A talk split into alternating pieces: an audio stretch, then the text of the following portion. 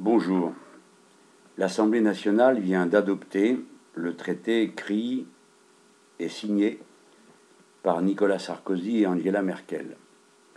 C'est une très mauvaise nouvelle pour l'Europe, car les peuples qui pouvaient compter sur le changement à la tête de l'État et du gouvernement en France pour bloquer la politique absurde qui se met en place dans toute l'Europe savent dorénavant que rien ne changera. C'est une très mauvaise nouvelle pour la France.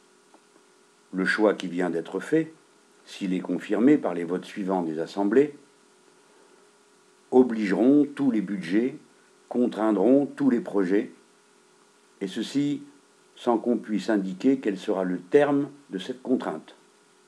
Bref, c'est l'austérité à perpétuité. La politique que contient ce traité non seulement nie la souveraineté de la France, mais elle l'oblige à pratiquer une politique en tout point non conforme à ses intérêts. Cette politique, d'ailleurs, n'a produit que des désastres partout où elle a été appliquée.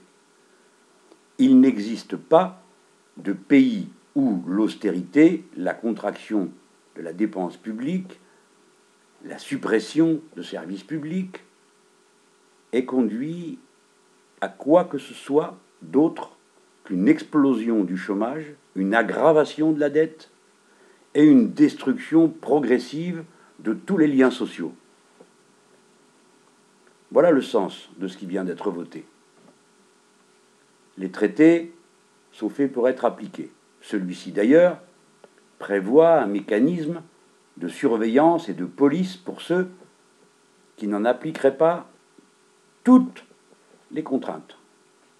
La France pourrait être, le cas échéant, punie par des amendes ou bien conduite à accepter des changements dans son budget qui seraient décidés ailleurs.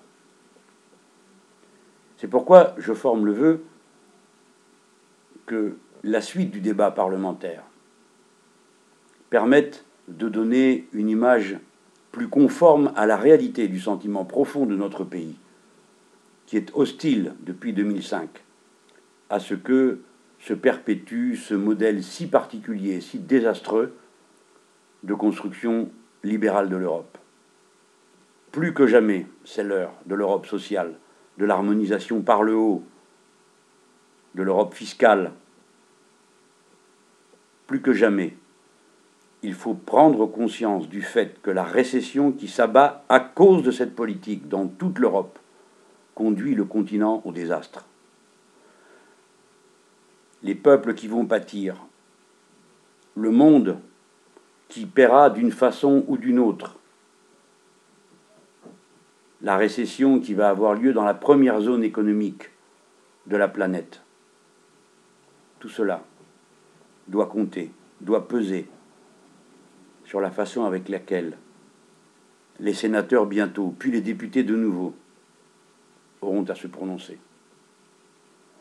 En tout cas, le pire pour nous, qui avons toujours, avec constance et tranquillité, combattu ce traité et les précédents, parce que nous savons qu'une autre Europe est possible et nécessaire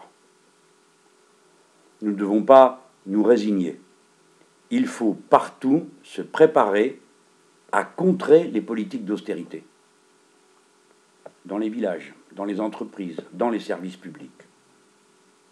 Avec les syndicats, bien sûr, mais aussi avec nos propres assemblées citoyennes. J'y appelle le pays et tous ceux qui peuvent m'entendre.